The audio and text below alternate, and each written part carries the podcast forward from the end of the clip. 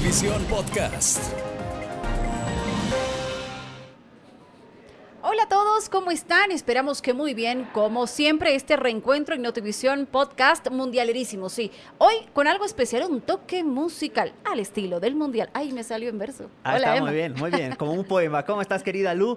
Bueno, para hablar precisamente de estos temas que han dado vida no solo a los mundiales, sino que ya son temas íconos, en muchos casos eh, ya marcado de generación en generación. Y muchos de ellos, ¿cómo se han bailado, verdad? O sea, al- margen de haber sido lanzados previos al Mundial como canciones oficiales, muchos de ellos han quedado marcadísimos en, en muchas épocas, ¿verdad? De, de Así la es, música. y todo tipo de ritmos, ¿no? Primero fue una evolución del rock, luego del B&B pasó al jazz, y luego ya tuvimos eh, el tema de samba, tuvimos reggaetón, una serie de, de distintos ritmos que han dado vida a las canciones del mundial. Claro, en un principio eh, ha estado como que muy regionalizado según el país que sea sede. Luego tuvo una transformación y luego nuevamente retorna eh, tomando matices fundamentales de la sede del mundial, pero intentando englobar al resto de los países, es, así ¿verdad? es, las canciones se han globalizado, es por eso que mencionábamos Qatar ha perdido identidad, por ejemplo. Ya son siete canciones eh, que toditas han sido oficiales por la banda Soundtrack, pero ninguna como tal es una que identifique al mundial. La primera que salió es Haya Haya Better Together, que estaremos hablando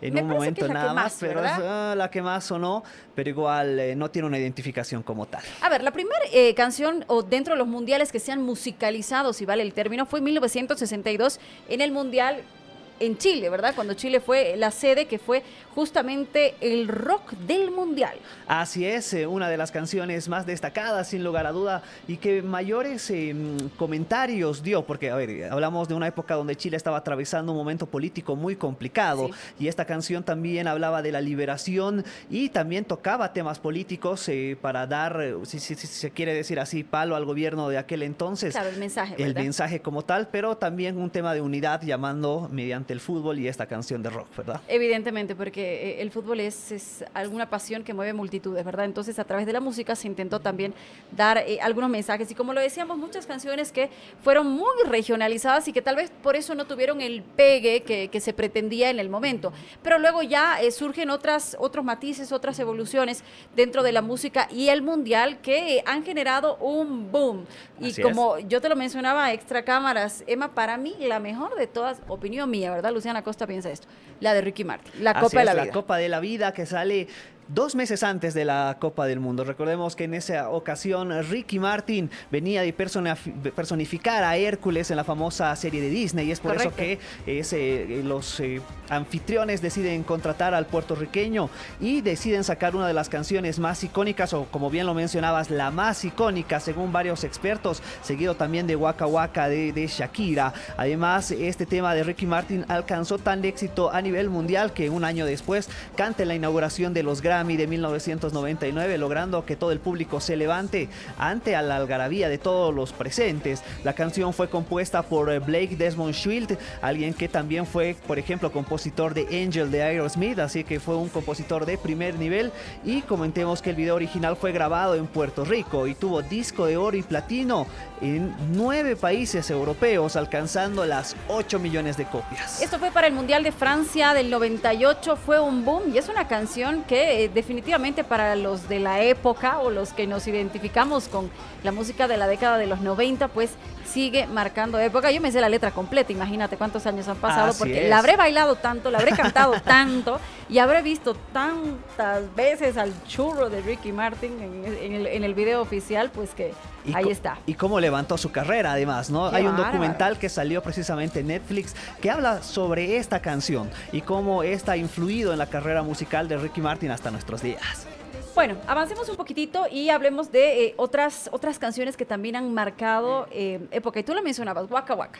Waka Waka, ¿Verdad? una de las canciones que tiene un trasfondo muy interesante. A ver, Primero que Shakira no debía haber eh, hecho la canción según varios profesionales, porque como bien lo mencionabas todavía en Sudáfrica estaba arraigado el tema de artistas locales. En tanto ahí es eh, donde Shakira ya ingresaba precisamente con ese gran problema y todo el mundo decía que eh, debían ser otros artistas los que entonen esta canción. Además recordemos que esta canción se hizo junto a la banda de Frizzly's Ground. Waka Waka, atención, era un saludo que hacían los soldados de Camerún durante la Segunda Guerra Mundial. Es por eso eso que en varios fragmentos hay partes que dicen Samina Mina Sangalewa, ¿verdad? Que es parte del coro A que ver, modifica. ¿Cómo es? que es ver. Mina Sangalewa. Pero cantando, pues, Stand for Africa. Nah, va por ahí, ¿no?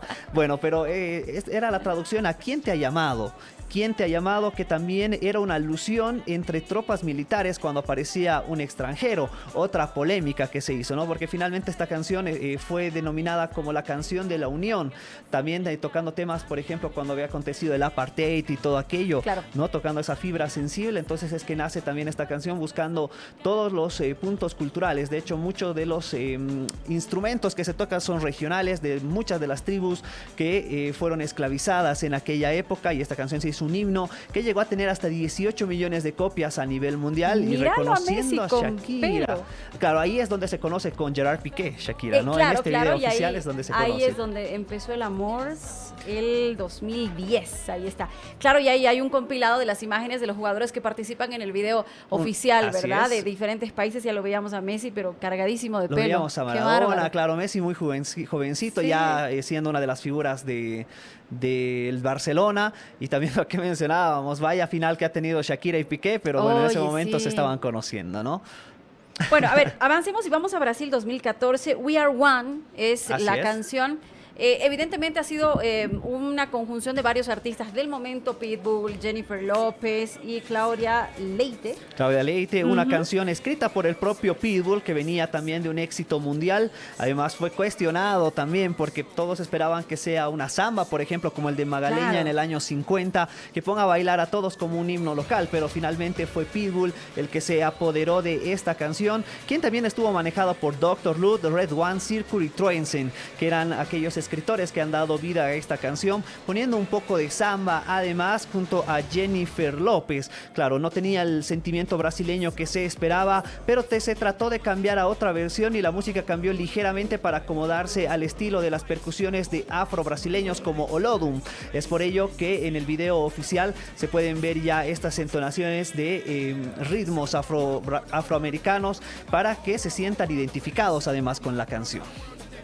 Bien, perfecto. Y, bueno, lleguemos nomás al 2022 para eh, hablar de, de las canciones que, mm, como lo decíamos, ¿verdad? No, no, han- no, no hemos sentido una identificación como tal en el mundial, ¿verdad? No es como que escuchamos a dice, oh, el mundial. Tal vez sí, con, con la que mencionábamos en un principio, pero el resto no tanto. Claro, no tanto así como el eh, Better, Be- Better Together, Jaya Jaya, ¿no? Que han tratado de hacer alusión con un artista sudafricano, un artista de Qatar y otro de, de Líbano, ¿no? Donde han tratado de eh, recapitular lo que habíamos hablado hace un tiempo, esa esencia cultural que tiene Qatar desde la década de 1920, en esos viajes nómadas que lo hemos indicado en una serie de veces y rescatando eh, los ritmos tradicionales y locales de aquella época. Pero de ahí en más han salido siete canciones hasta la fecha. El último que fue parte de Nicki Minaj y Maluma que Correcto. se tocó en el FIFA Fan Fest, pero que ninguno tiene un arraigo cultural como tal. Esa es la gran cuestionante que se hace porque la FIFA por un lado ha aceptado a diferentes bandas sonoras y por otro los artistas independientes que incluso van sacando su propia versión. Oye, no, no hubo unificación, ¿verdad? O sea, cada quien No, por su lado. Cada quien entonces. por su lado. Bien. Vos recordarás, por ejemplo, el tema de hablábamos de Shakira en Waka Waka. También David Bisbal sacó su gran versión Sí, claro. con otro grupo sudafricano que fue un hit mundial. No pasa en este caso. Y bueno, eh, ya el Mundial de Qatar eh, con algunas cuestiones muy diferentes a los diferentes mundiales. Bueno, ahí está. Hablamos hoy de los temas, de la música que ha acompañado en el largo o en lo largo de todos estos años a los mundiales. Muchas de ellas famosas y muchas otras no. Hasta aquí, Nutrivisión Podcast. Emma, un placer. No, por favor, querida Lu, vamos a seguir hablando seguramente de estos y otros temas que además eh, con nuevas historias que se van dando en el Mundial de Qatar con ya la participación de todos los equipos sudamericanos en esta fase de grupos. Nos vemos. Gracias.